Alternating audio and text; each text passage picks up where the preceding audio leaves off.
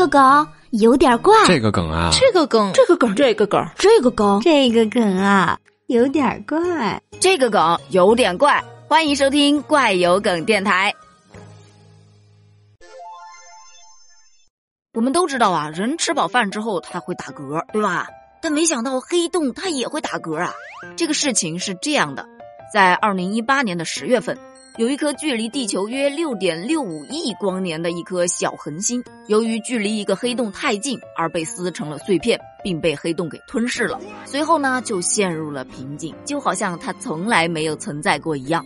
然而三年之后，同一个黑洞再一次照亮天空，这件事啊，却让天文学家们有点吃惊，因为在上一次它吃掉那颗恒星之后，它没有吞噬任何新的东西，这是怎么回事呢？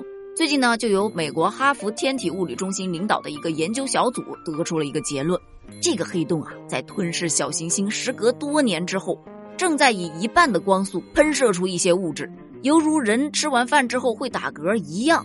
相关的研究已经发表在近期的科学杂志上。而这个研究一出来，网友就吐槽了：“哎呦，这不就是一个太空垃圾处理站吗？你别这么说，我觉得那些恒星也没有那么差的。”就是倒霉，他们不是垃圾。我觉得这个形容不错啊。黑洞会打嗝，有没有一种可能？嗯，黑洞的存在就是为了维持宇宙的平衡啊。原来黑洞的消化周期在三年呀。可是为什么是打嗝而不是放屁呢？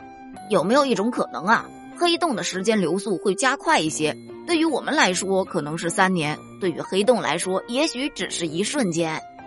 我觉得有这种可能哎，人类对宇宙的探索可从来没有停止过，这个方向也可以研究研究哦。可是为什么不是黑洞的另一端吞噬了物质，然后从这一端喷射出来呢？也不知道黑洞的眼中恒星的味道好不好吃。看黑洞打出来的这个嗝，我觉得很有可能不是嗝，是气。这是黑洞生病了呀，它可能得了胃食管反流病。呃，虽然我不太理解，但是我大受震撼。也许到了某一年，科学家研究会发现，黑洞其实是另外一种特殊的生命体。那宇宙会不会法力无边了？就怎么越说越玄乎了呢？对于这个话题，你怎么看？评论区留言哦，拜拜。